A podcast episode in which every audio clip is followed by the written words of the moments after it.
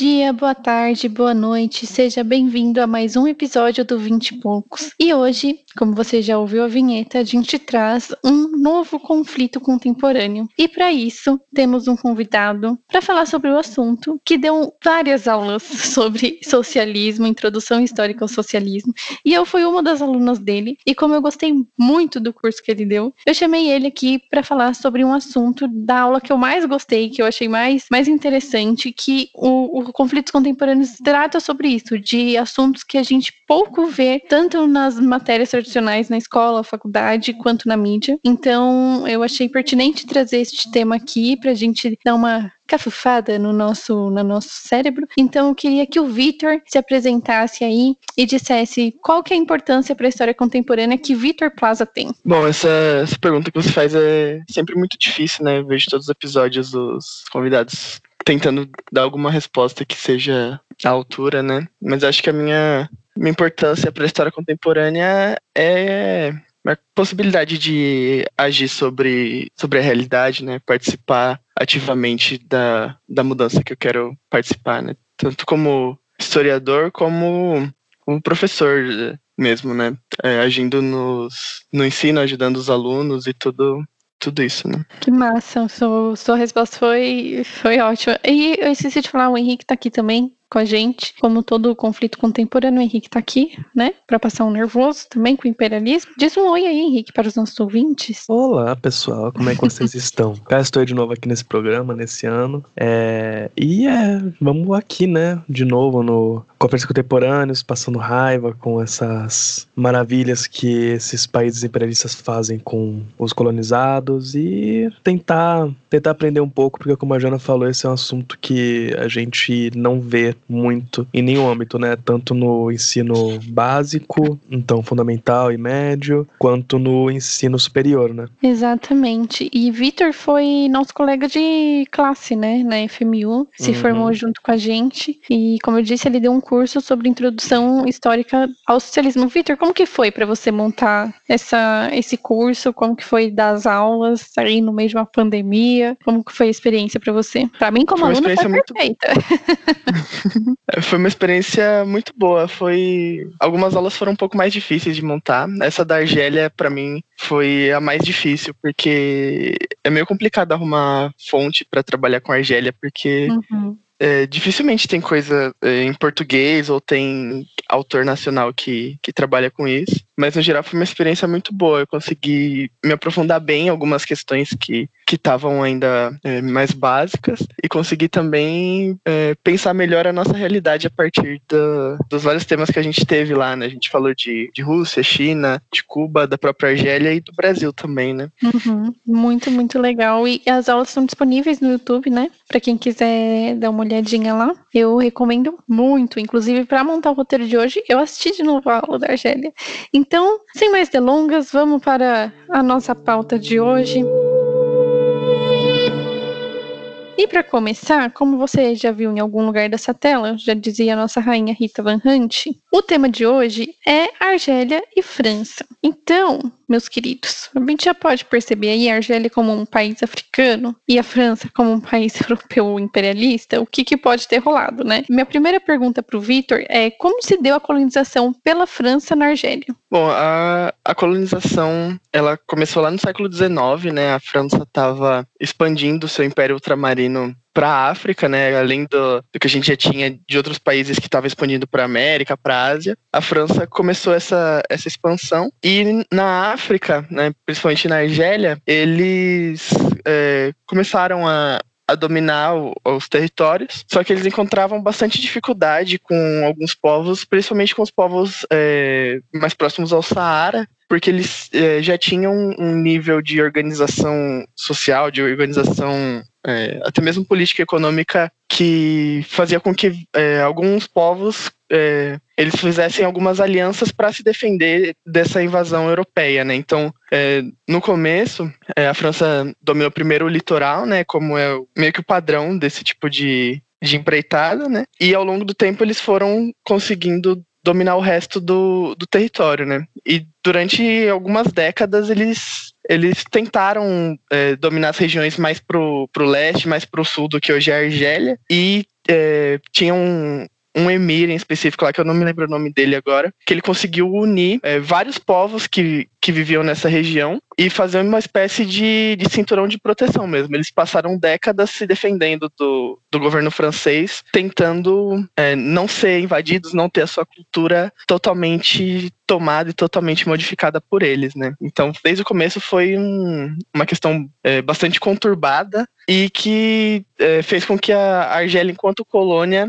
sempre tivesse uma, uma relação de resistência um pouco um pouco grande assim com a França, né? É muito bom a gente a gente sabe, né, ver que a Argélia é um país que, como você comentou, tá no norte da África, né? Ele não é um desses países como litoral no Atlântico, né? Ele tá com o litoral mais aqui pro. Até que abrir o mapa para poder encontrar melhor, do mar Mediterrâneo. Então ele faz sentido, né? A gente ter essa colonização por um país que também tem uma costa aqui no, no mar Mediterrâneo. Mas a gente tem que entender aqui o porquê é, a Argélia ela se tornou uma colônia, né, assim, pensando na importância dela para o país imperialista, no caso. Porque a gente sabe muito bem que os lugares não são escolhidos por coincidência, né? Eles não, ah, a gente vai fazer aqui uma colônia porque deu na telha. Geralmente tem algum motivo, seja ele estratégico político-militar ou seja ele estratégico econômico. Então eu queria perguntar aqui qual que foi a importância dessa colônia para a França durante o século XIX até metade do século XX, né, que foi quando houve a Guerra de Independência. Bom, é, com certeza, nada é, é por acaso, assim, eles não viram lá um pedaço de terra e decidiram invadir. Primeiro que é, o território que hoje é a Argélia é, é um... A Argélia é um dos maiores países, se não me engano, é o maior país é, do Mediterrâneo. Né? E no contexto do norte da África, ela está é, situada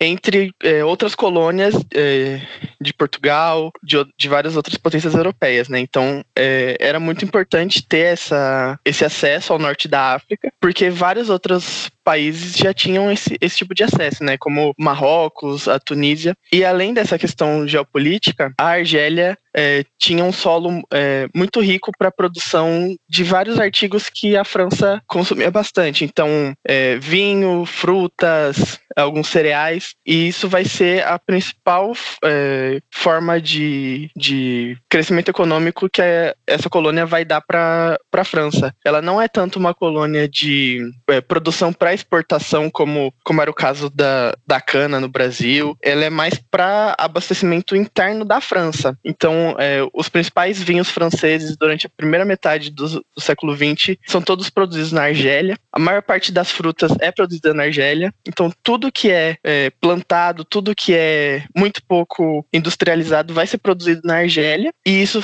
é, fez com que a Argélia virasse o principal é, mercado da França. É a principal colônia e é por conta disso que o processo de independência da Argélia vai ser um dos mais violentos é, do domínio francês, porque era a colônia que mais dava lucro para eles. E é, esse próprio caráter é, monopolista fez com que o mercado interno argelino e as pequenas indústrias que eles tinham é, tivessem um certo nível de desenvolvimento, é, uns esse desenvolvimento incentivado pela França, mas só na medida em que esse mercado conseguisse ter é, um, um, avanço tecnológico suficiente para suprir melhor essas condições francesas. Então, é, a autonomia era sempre negada e qualquer tipo de melhoria que podia é, acontecer era sempre em benefício francês. É sempre assim, né? É aquele negócio de ah, a gente vai ajudar, a gente vai auxiliar vocês a terem esse poderio, né? Essa melhor produção, melhor independência econômica,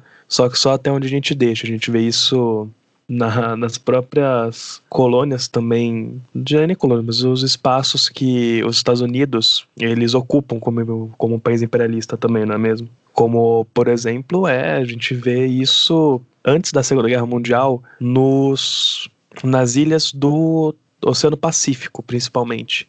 E hoje em dia, um exemplo muito forte disso é Porto Rico. É, é bem nesse sentido mesmo, né? Eles sempre buscam algo que seja bem lucrativo e não importa a vida de quem tá nesses lugares, não importa quem, quem tá trabalhando nesse tipo de, de produção, né? O que importa é dar a maior quantidade de lucro possível. O imperialismo não tem nenhum tipo de pudor, né? Nem um pouco, e é, eu acho muito interessante que é essa fetichização do produto, né? Que é aquele negócio, ah, o pessoal consome na França, como você falou, os vinhos, por exemplo, que eram produzidos na Argélia, eles consomem. E não se pensa nem um pouco em nenhuma das, das características da cadeia de produção, né mesmo? Da, de toda essa exploração sem escrúpulos que a gente está comentando. É, uma coisa bem supérflua, né? Tipo, a gente pensando aqui numa colônia e pensando tudo que vem por trás de uma colonização para produzir vinho no primeiro momento, para abastecer o mercado interno de frutas. Tipo, não que frutas não sejam importantes, mas, tipo, não precisa de uma colonização, sabe? Vamos comprar do amiguinho, galera. Enfim, na sua aula também, vi Victor, você diz que tem uma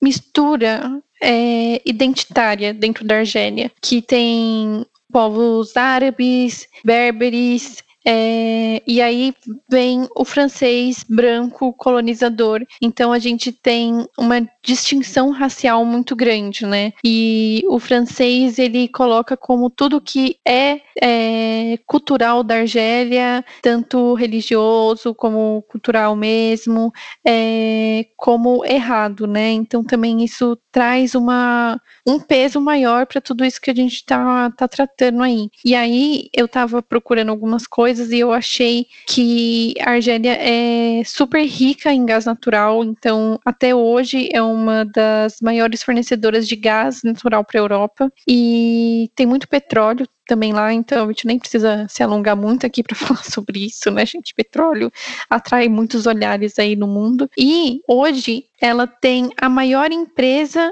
da África, que é uma empresa de petróleo. Então, eu queria que você falasse como que foi o processo de independência, pensando tudo isso que a gente falou agora. É, você já disse que foi uma coisa muito violenta, é, e aí eu trouxe a questão racial, enfim. Como que se deu esse processo de independência e por que que, que contexto histórico estava ocorrendo para chegar neste ponto da situação aí dentro do país? Bom, é, primeiro que o processo de independência argelino ele tem é, praticamente 10 anos, né? Então foi um, um processo um, um pouco longo, né? Se a gente comparar é, com, o, por exemplo, a independência do Brasil, que oficialmente é, tem cerca de 5, 6 anos ali. E esse processo ele está inserido num, num contexto muito conturbado internacionalmente, né? É, o processo de independência começa em 1954, então é, contexto já da, da Guerra Fria, né?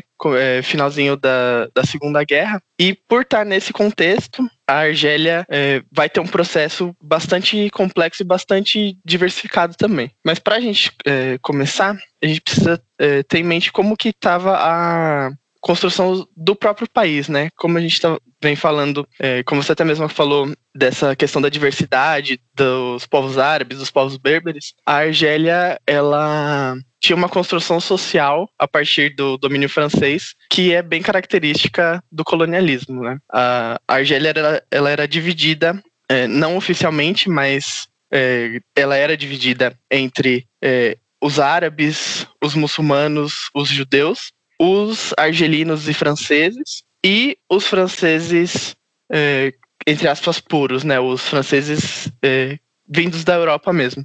Essa divisão, ela não era é, tão definida, assim, não era uma coisa é, estilo apartheid, mas era bem evidente. Todo mundo que não era é, argelino e francês estava excluído de qualquer tipo de participação. Então, os judeus, os muçulmanos, os árabes, os berberes, eles não tinham participação política, eles não não votavam, eles não ocupavam é, cadeiras em parlamentos, em congressos, em nada desse tipo. Eles não tinham direitos civis básicos, eles não tinham respeito aos preceitos das próprias religiões, das próprias culturas. Era imposto a eles é, o direito francês, a cultura francesa, é, todas as decisões francesas. E o Fanon ele fala bastante disso no Condenados da Terra. Ele fala que em determinado momento o racismo ele deixou de ser aquela coisa cientificista focada no indivíduo, né? Aquela coisa de medir o tamanho do crânio, medir o desenvolvimento do rosto para falar se a pessoa é mais evoluída ou menos,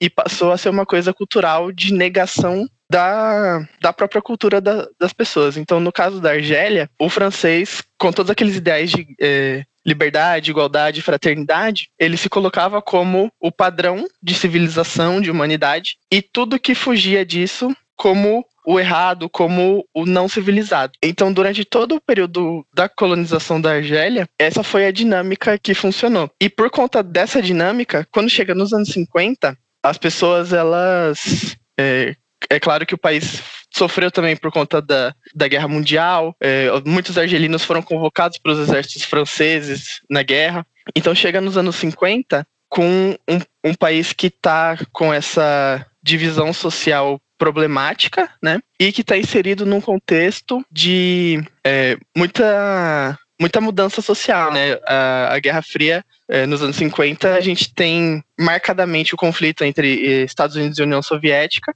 e esse conflito no terceiro mundo ele se dá através da tentativa de ganho de posição sobre as zonas de influência, né? Então a Argélia, além de tudo, ela, ela passa a ser depois de um tempo alvo dessa batalha de zona de influência, né? Mas no começo do processo de independência, a gente tem esse contexto é, de divisão interna e externamente a gente tem é, vários, vários intelectuais argelinos que vão se formar na França, nos Estados Unidos, em vários países da Europa, e através dessa formação, eles têm acesso à, à efervescência de pensamento. Eles conhecem é, as doutrinas liberais, eles conhecem também o marxismo. E isso é um dos pontos fundamentais, porque quando se forma a Frente de Libertação Nacional, ela tem, além de um caráter de frente ampla, ela tem caráter marxista. E essa, esses intelectuais, eles trazem essas ideias, e essas ideias elas não caem num vazio, porque depois de muitos anos de exploração, as pessoas que vivem majoritariamente no campo, que são os árabes, os muçulmanos,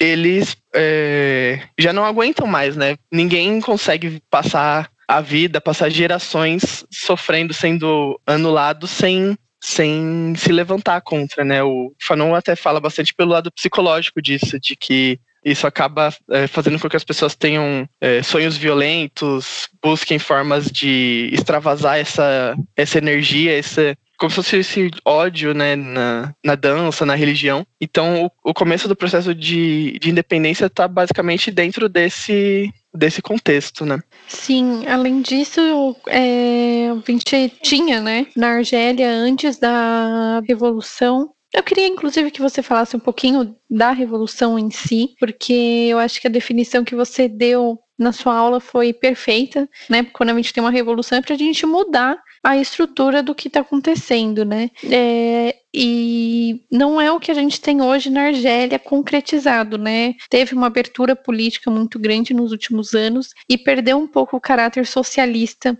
da revolução que tanto eles planejavam.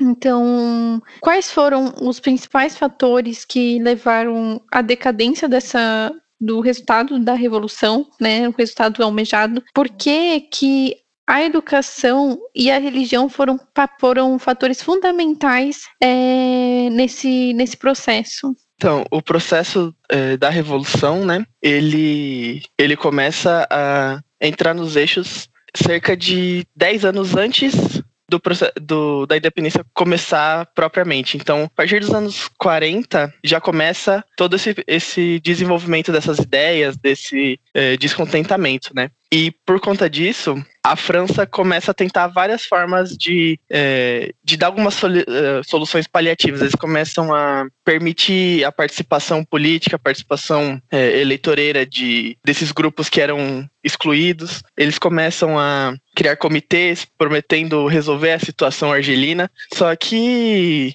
esses comitês eles é, não resolvem, né? O, o, próprio De Gaulle, ele, o tanto que ele é, foi um grande estrategista para as tropas francesas da resistência na Segunda Guerra, ele foi de problemático para a Argélia, assim, ele criou vários, vários tipos de comitivas que não, não resolviam nada, eles prometiam mudanças que estavam a longo prazo e nunca chegavam mesmo a, a serem aplicadas, né? E aí, em 1954, começa o processo de independência. É, é, formada a Frente de Libertação Nacional, que é uma, uma frente ampla, né? Mas a frente ampla é sempre um negócio um pouco problemático, porque dependendo do contexto, ela pode acabar sendo ampla demais ou fechada demais. Então, no contexto da Argélia, a Frente Ampla, é, a Frente de Libertação Nacional, ela incluía é, marxistas, ela incluía social-democratas, ela incluía liberais, ela incluía religiosos, ela incluía quase todo tipo de gente, só que. Ou seja, bem ampla mesmo, né? bem ampla mesmo. Só que ela tinha uma liderança marxista. E mesmo os autores, mesmo os participantes que não eram marxistas, eles tinham é, acesso a essas, a essas leituras. Então, as principais influências da FLN eram é, Marx, Lenin e Mao. E aí é até interessante a gente pensar nisso porque Mao é, era uma novidade ainda nesse, nesse contexto, né? A China tinha acabado de é, conseguir é, vencer a, a própria revolução e com um caráter camponês muito forte, né? Então a Argélia pegou isso para si e, e começou a, a, desenvolver essa essa resistência, né? Tanto que a Frente de Libertação Nacional, eles criam um exército de libertação nacional que nos primeiros anos ele tem cerca de 500 pessoas. Quando chega no final do processo, ele já tem mais de 100 mil pessoas só no exército. Então foi um, um movimento que uniu o país todo, né? E o ponto fundamental disso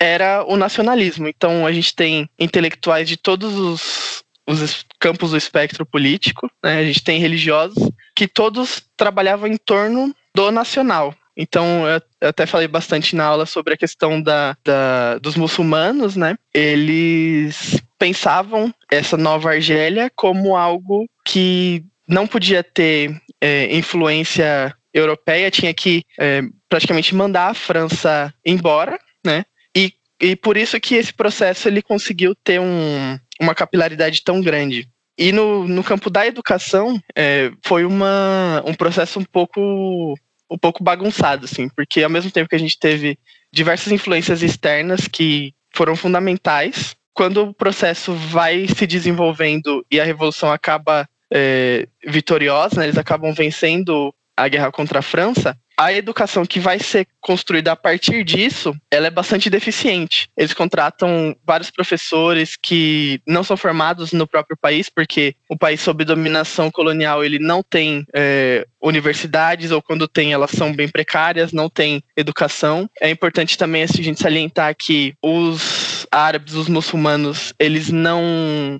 não tinham muito acesso à educação. É, a quantidade de pessoas é, desses grupos que tinha acesso ao ensino superior era é, mínima, então dá para perceber que eles não não estavam realmente é, prontos para para resolver essa questão, né? Eles não tinham condições materiais de, de resolver essa questão e por causa dessa falta de condições acabou que eles contrataram vários, vários professores que não conheciam a realidade argelina com muita propriedade, e aí isso fez com que é, o processo de desintegração dessa, dessa revolução ele começasse a acontecer alguns anos depois da, da instauração do, do Estado socialista, né? Então a gente, é, esses professores que não, não eram formados no, no próprio país, eles levaram é, conceitos de de religião, de cultura, que não se encaixavam propriamente para a Argélia. Então, fez com que as pessoas vivendo na Argélia passassem a desconhecer a sua própria dinâmica. As pessoas eram formadas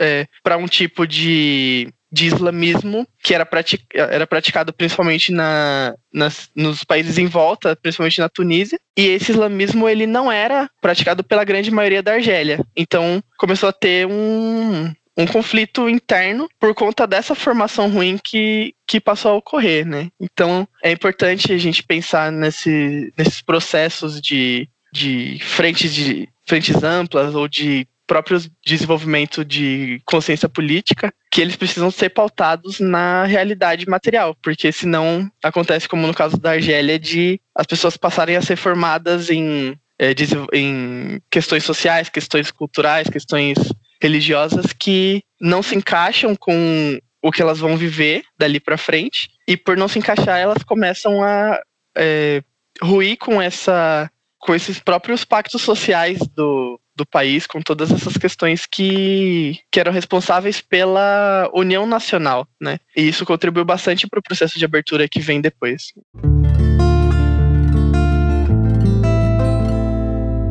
Antes do Henrique introduzir o próximo assunto, como você disse, né, a questão religiosa foi muito influenciada pela, pelos países em volta, né? E tudo que estava acontecendo, assim. E aí eu lembro que você falou do Irã. Então, para quem quiser saber o que estava acontecendo na época no Irã, o primeiro programa do 20 e poucos trata sobre o Irã. Enfim, né, galera, a gente sabe como que é uma teocracia, um, um fundamentalismo religioso é, junto com a política. Então, vai lá no programa do Irã, dá uma ouvidinha. Eu queria perguntar um negócio aqui, pensando sobre essa questão da Argélia e da França propriamente dita, né? Como que esse processo revolucionário ele foi realmente de ruptura, né, desse período, porque a gente pode entrar puxando o mesmo exemplo que você deu em questão de processo revolucionário, melhor processo de independência, melhor dizendo assim, que do Brasil não foi muito uma ruptura, foi muito mais uma continuidade de políticas que você só muda o nome de quem está à frente delas. Então eu queria perguntar aqui como que foi a relação e é hoje em dia, se você tem esse conhecimento, sobre a França e a Argélia pós o processo revolucionário. Como é que foi a, a relação entre os dois países? Essa é uma questão muito interessante. É uma questão que, que é bastante problemática para países coloniais, né?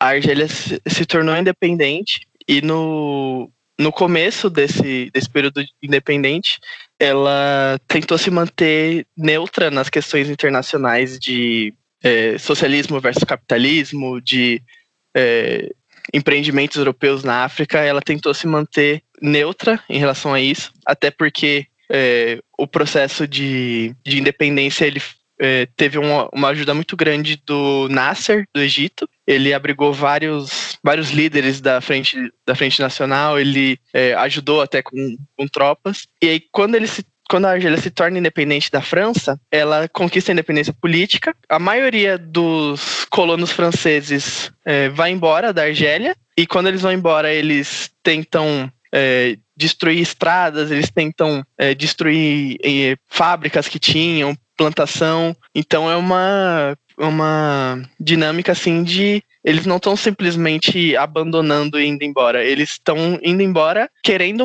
é, evitar que a Argélia consiga crescer com as próprias pernas depois, né? Então, quebrando todas as formas de, de meios de produção que eles poderiam é, simplesmente ocupar no lugar dos colonos, né? E quando a Argélia se torna independente, economicamente ela continua é, vivendo de frutas, de vinho, desse tipo de produto, e ela descobre é, o, o, gás natural, o petróleo. Só que a França continua sendo o maior parceiro comercial. Então, geralmente, esses países é, que eram colônias, eles conquistam a independência política. Só que essa independência política, ela custou tão caro para ser conquistada que eles não têm é, condição de de ter autonomia econômica depois. Como eu falei, os colonos eles é, quebravam todos os meios de produção que tinha. Então a Argélia acabou a, a guerra sem com, com muitas fábricas destruídas, com muitas plantações é, arruinadas, tudo isso para não ter uma chance de, de se revitalizar propriamente, né? Então, quando eles começam a construir esse país com várias características socialistas, é, isso se torna um problema, porque é, na, no campo essa, essas mudanças elas não chegam tão rápido quanto nas cidades. Então, o, o governo tem uma, uma dificuldade enorme, é, extremamente grande de conseguir é, resolver a miséria, de conseguir é, gerar emprego, de conseguir gerar qualquer tipo de renda, porque a tecnologia precisa ser importada, os técnicos precisam ser importados, o conhecimento é, científico precisa ser importado, e até eles conseguirem criar tudo isso no próprio solo argelino, vai demandar muito tempo e vai fazer com que essa, esse país que está sendo construído ele demore para se encaixar e ele demore para conseguir uma, uma unidade, né? Então a burguesia também nacional que é formada depois, o próprio Fanon fala bastante é, dela também. Ela tenta ocupar esse lugar que era da burguesia europeia, só que ela não tem poder político, ela não tem muito poder econômico e ela continua completamente dependente da Europa. Então, os investimentos também são franceses. É, alguns franceses, eles até quando o quando a Argélia começa a liberar o mercado para essas, essas empresas francesas, eles começam a, a investir. Só que inicialmente é, as empresas que foram nacionalizadas, que foram é, estatizadas, elas é, demoram muito a conseguir é, caminhar pelas próprias pernas por conta dessa, dessa falta de recursos. Né? É, essa história de sair do, do imperialismo político, né? Vamos colocar aqui político em todos os âmbitos, e se tornar dependente economicamente uma coisa realmente muito comum, né? Em todos os processos de independência revolucionários, a gente vê, a gente viu isso também no próprio primeiros conflitos contemporâneos com a Aisha, que a gente falou sobre o Líbano, que também foi território francês durante muito tempo. E eu fico pensando só em como que o Macron deve deve sei com essa questão da Argélia, eu não sou grande conhecedor disso, mas ele deve ficar bem feliz em conseguir pagar aquele papel de Salvador Branco que ele faz no Líbano fazer a mesma coisa com a Argélia nessa questão da, da economia. É, só para dar um pitaco aqui, é, o Victor falou que a França, os colonizadores franceses é, destruíam plantações e, e, e, os meios de produção. Isso caracteriza de genocídio, viu, galera? Apesar de eu, Vitor, eu não sei se é considerado genocídio o que aconteceu. Eu sei que o número de mortos no processo de independência revolucionário foi grande, mas essa é uma característica, uma das características de genocídio é acabar com a plantação local, né? Porque como que a pessoa, a pessoa vai comer, né, gente? É é uma forma de matar a população. É, eu não, não cheguei a ver nada que trate essa, essa questão como genocídio, mas, mas é, é meio complicado achar alguém que trate genocídios como genocídios, né?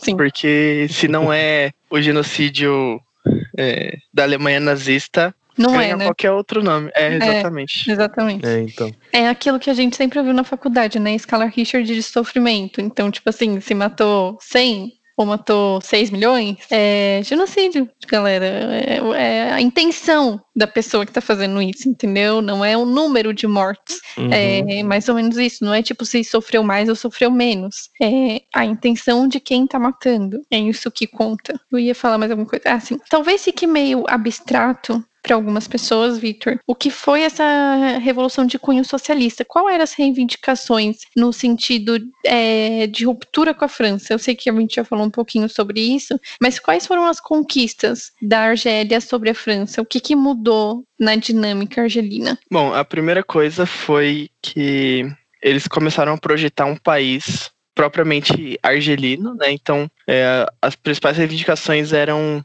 é, tirar todos os colonos, é, fazer com que, com que as, as empresas, todo tipo de, de investimento fosse é, totalmente nacional, incluir esses, esses grupos religiosos, esses grupos culturais na sociedade, permitir que, que os muçulmanos tivessem é, os mesmos direitos, que eles conseguissem viver sobre as próprias regras morais e culturais mesmo dentro desse, desse novo país, né? Tanto que é, a bandeira da Argélia, ela nunca teve um. Ela nunca foi vermelha como a foi-se o martelo, como de, de vários países que passaram por revoluções desse tipo, né? Ela, ela é a mesma bandeira que a gente tem hoje, né? Com o símbolo é, islâmico. E, além disso, eles queriam é, se libertar, basicamente, dessa dessa situação de viver só da plantação, né? Porque o país ele vivia em grande miséria, então não tinha emprego, quem tinha emprego ganhava muito pouco.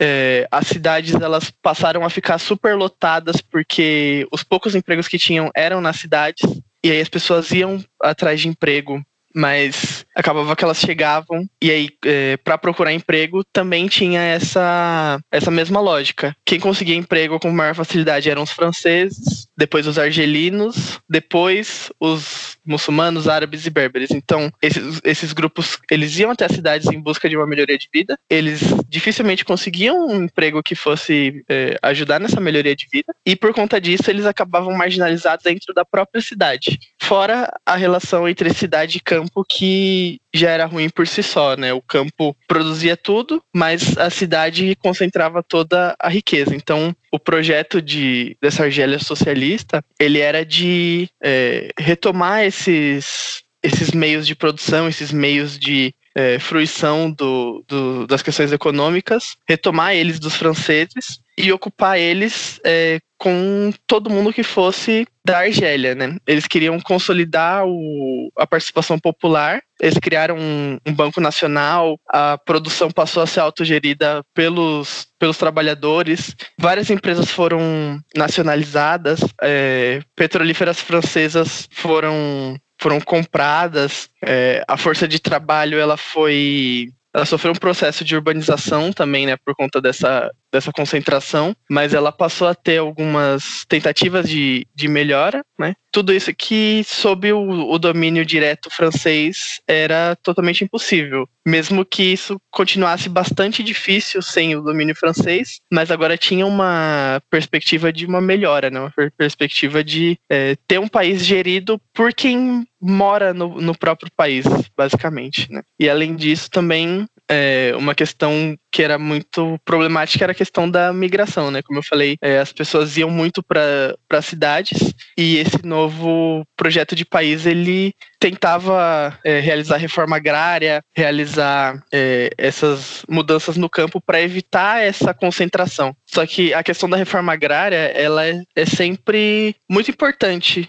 é, tanto nas independências de caráter socialista como nas independências num geral, assim, porque a reforma agrária nos países coloniais ela é o ponto central para desigualdade econômica. Então, no caso argelino, as as plantações de frutas, de, de uvas para produção de vinho, elas eram todas é, latifúndios, basicamente. Então, esse novo país socialista tinha essa proposta de realizar essa reforma agrária, dar a terra para as pessoas que trabalhavam na terra, só que as lideranças que foram é, ocupando a presidência da Argélia de, durante esse período, elas não levaram essa reforma agrária muito a sério. Elas não é, tiveram isso como o grande objetivo e, e por não ter isso como um grande, um grande foco estratégico, elas não, não conseguiram resolver a, a maior parte do problema que era a própria desigualdade do país. Eu acho incrível como que a reforma agrária em todo lugar é uma discussão extremamente polêmica praticamente principalmente no século XX para frente, é uma coisa muito muito complicada. Apesar de não que não que não deveria ser, né? A gente sabe muito bem, como você mesmo falou da importância da reforma agrária para todos os projetos políticos desenvolvimentistas, né, vamos dizer assim. Mas eu queria trazer aqui pro tópico, né, o próprio Fanon, que você comentou bastante dele aqui, os textos dele são incríveis, ele é um pensador extremamente importante para compreender tanto a questão racial, né, vamos dizer assim, quanto essa questão da independência argelina e a própria visão marxista de oprimido e opressor, ele faz muita, na verdade, o Paulo Freire se comunica, dialoga muito, né, com os textos do Fanon. E eu, então eu queria perguntar para você qual é a importância do Fanon na Argélia? Como que a gente pode pode ver essa importância dele para além também dele ter participado do Exército de Libertação Argelino? Bom, ele foi um, um intelectual que é importantíssimo para a gente pensar o racismo, o colonialismo, né? Ele, além dele ter participado dessa, dessa independência, e é até interessante, tem um, um livro é, em defesa da Revolução Africana que reúne vários textos dele. E um dos textos é uma carta que ele escreve pro, pro diretor do hospital que ele trabalhava. E nessa carta ele, ele diz que ele atende é, vários. Esse, esse hospital é, era especializado em atender é, o, os trabalhadores africanos que, que tinham essa relação próxima com a França, né? E ele escreve nessa carta falando que ele percebe no atendimento psicológico dessas pessoas que quando eles estão é, na França, eles não, não se sentem é, parte do país, porque eles são vistos como o outro. E quando eles estão em casa, eles também não se sentem bem, porque eles é, estão numa situação é, econômica ruim, eles estão é, deslocados, eles não têm autonomia. E aí, para além disso, né, o, o Fanon ele tem um, uma questão humanista muito profunda, né? Ele, ele trata do racismo de uma forma é, bastante diferente do que a gente costuma, costuma ver, porque ele entende que a questão de raça ela é construída historicamente e por isso ela tem um começo, um meio, um final. E esse começo, meio e final está completamente atrelado à existência do capitalismo, porque é uma forma de é, opressão, né? Uma forma de dominação. E aí, para ele, essa questão da raça, ela ela não vai ser superada somente pela inclusão do negro. Ela vai ser superada somente quando é, não existir mais essa diferença entre branco e negro, não existir mais essa é, divisão entre, entre as pessoas por causa do, do tom de pele. Mas não é naquela questão é, meio do Morgan Freeman, assim, de não vamos falar de racismo, ele vai deixar de existir. Ele tem um, um horizonte estratégico para chegar nessa questão. E parte desse horizonte estratégico é tratar da inclusão do negro é, nas questões táticas do dia a dia. Então, para ele era importante valorizar e tornar positiva a história e a cultura negra, também a história e a cultura é, muçulmanas, também de todos esses, esses outros povos. Era importante valorizar isso e tornar isso algo positivo para ir contra aquela negação que a que a França fazia. Só que isso é uma estratégia, né? Isso é uma ação que ela tem um, um período menor ela não é o, o, objetivo final dessa luta. E, e por isso ele ele é um autor que ele começou a ser é, é, reeditado, né? os livros dele começaram a ser reeditados há muito pouco tempo. Ele tem um, uma forma de escrita mais, mais direta, né? um pouco mais, mais radical, ele justifica a violência do,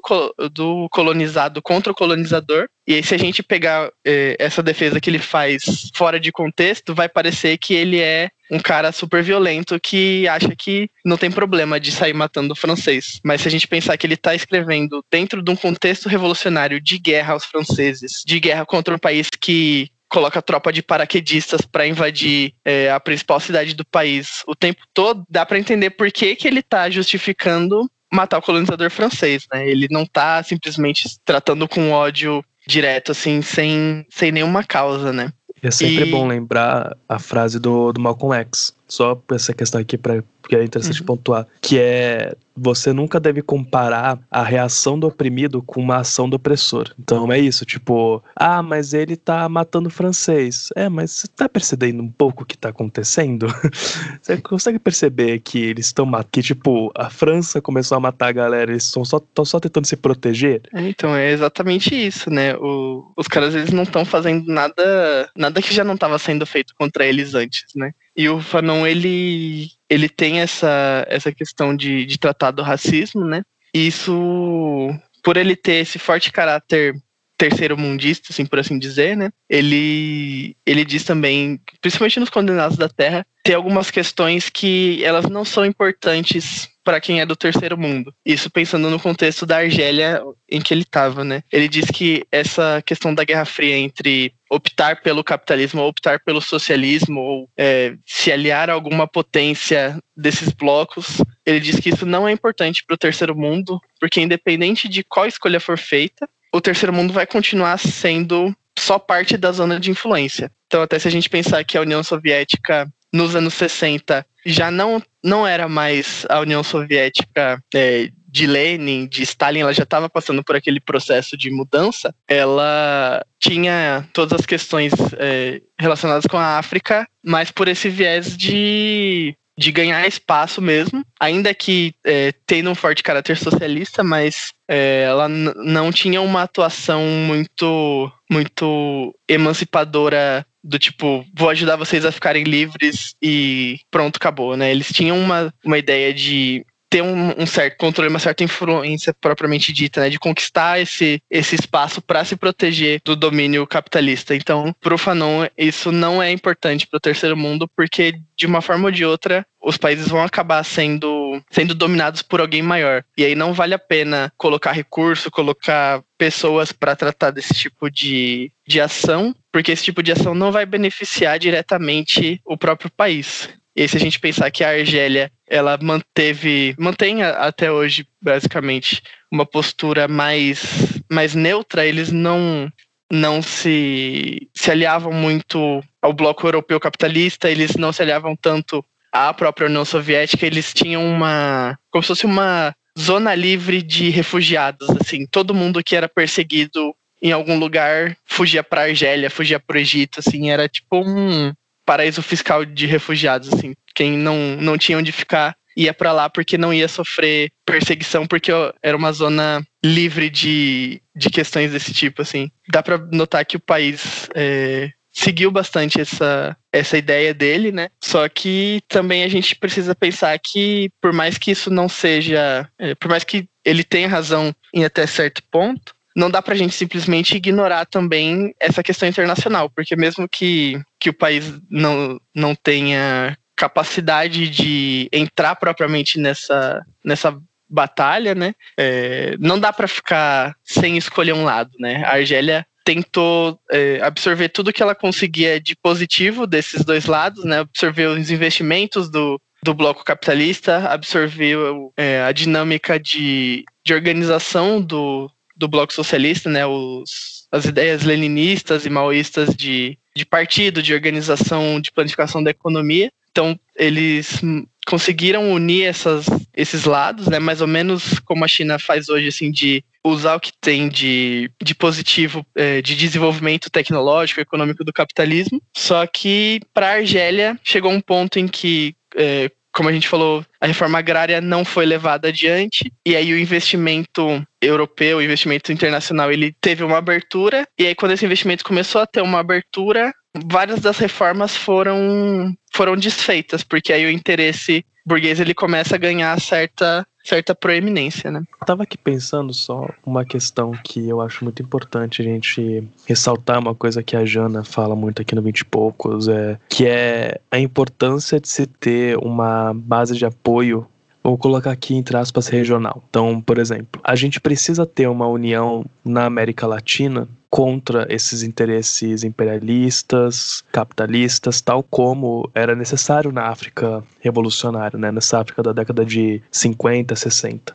Isso é muito importante porque é o que você mesmo colocou do Nasser auxiliando muito a Argélia, que é você ter um país que esteja um pouco melhor é, economicamente, um país que tenha mais um país que possa auxiliar, sabe? Então acho que é importante ressaltar essa questão de do quão importante é ter isso, que é até mesmo que o próprio se não me engano, também na, no podcast sobre o Líbano, a gente também comentou sobre a questão toda do, do, Líbano, do Líbano e da Palestina, de como que Israel sobe em cima do Líbano por conta disso, das, dos refugiados palestinos que foram para o país. Então a gente tem muito essa questão da necessidade de ter esse apoio e até mesmo pensando no lado do, dos blocos, como você comentou, do Fanon ele colocar que o imperialismo e a dominação ela acontece de ambos os lados, entre várias aspas, a gente percebe que tendo esse apoio fica mais fácil de conseguir barganhar com uma potência como foi a União Soviética, que apesar de ter sim os seus interesses de se expandir,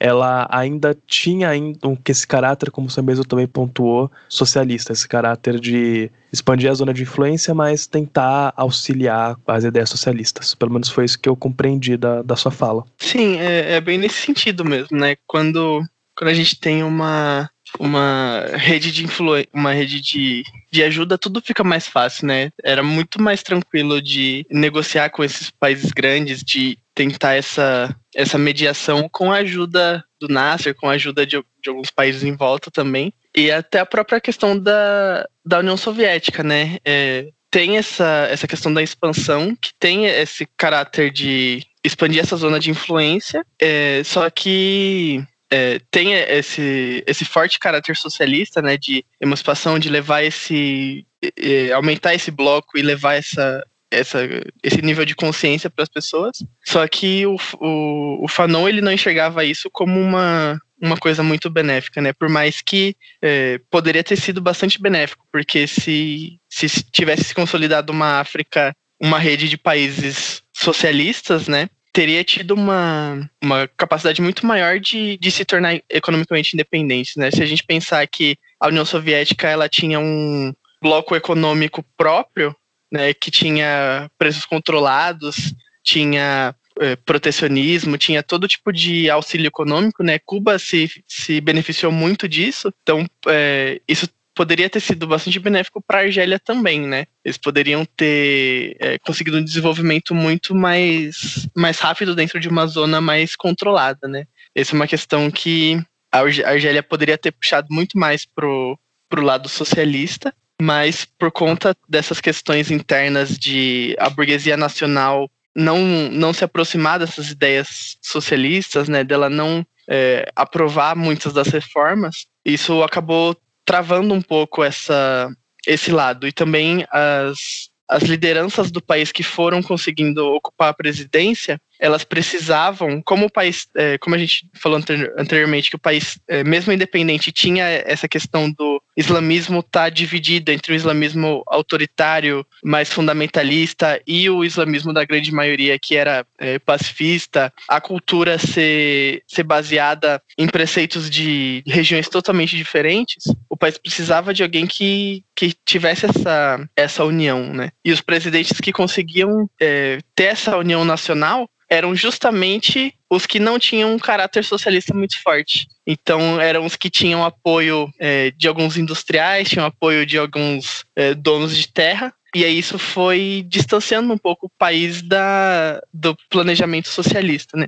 Uhum. Até hoje a Argélia tem um pouco de, de tem alguns vestígios desse, desse período socialista. Eles têm algumas é, redes de organização econômica, algumas é, formações de regionais que é, têm um caráter mais, mais coletivo, mas o, o, socialismo ele foi perdendo espaço lá por conta desse avanço da, tanto do, do fundamentalismo islâmico como dessa, dessa burguesia nacional. Né? A burguesia nacional ela é sempre uma, um grupo muito problemático também para países coloniais, né? porque ela não tem capacidade própria economicamente, ela não tem é, força política, mas ela consegue mesmo assim ter força política o suficiente para atrapalhar o, o processo popular, né? Eles, por eles serem, terem essa dependência da Europa, eles conseguem atrapalhar bastante o, o desenvolvimento do país como um todo, né? Isso acontece não só na Argélia, como acontece aqui também. A, a burguesia não tem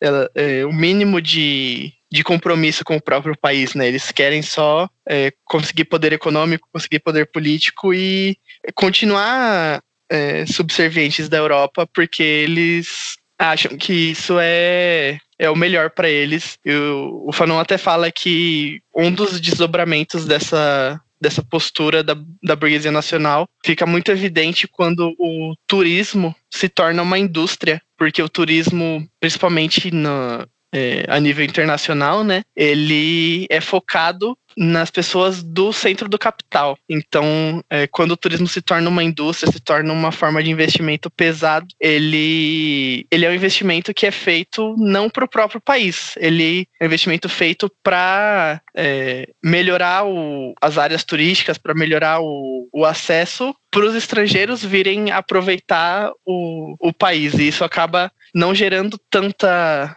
tanto desenvolvimento econômico quanto é uma indústria pesada geraria, quanto uma, um conglomerado comercial geraria. Eu acho que a melhor forma de representar isso que você falou da questão do turismo é o ministro do turismo aqui do Brasil falando que não se deve ter uma política de eu vou colocar aqui bem grossamente, que eu não lembro exatamente as palavras dele, mas que não se deve ter uma política de fiscalização ambiental, porque quem faz porque quem vai fiscalizar essa questão ambiental é o turista que vai vir para o Brasil ele vai fazer review no TripAdvisor falando que tal coisa não está bem conservada e tudo mais, tipo, falando que o Brasil, do governo brasileiro não era responsável por fiscalizar o meio ambiente, dando isso completamente para um turista externo, que apesar de estar falando também da questão interna do turismo brasileiro, que é um país de tamanho continental, é, é uma coisa muito surreal essa, essa mercantilização do, do turismo, como você mesmo comentou. E a gente consegue ver, só para finalizar essa questão que eu pensei agora,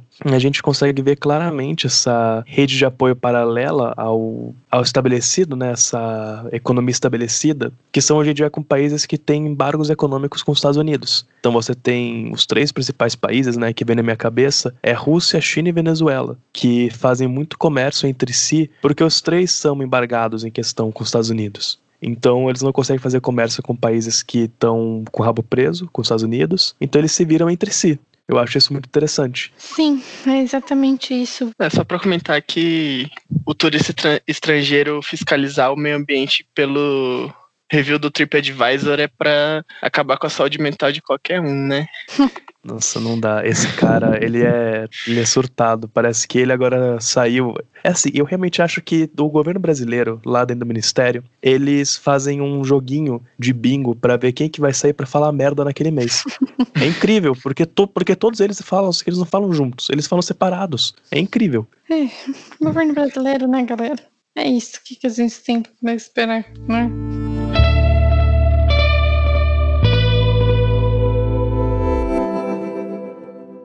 Victor, vamos uhum. para os quadros com você.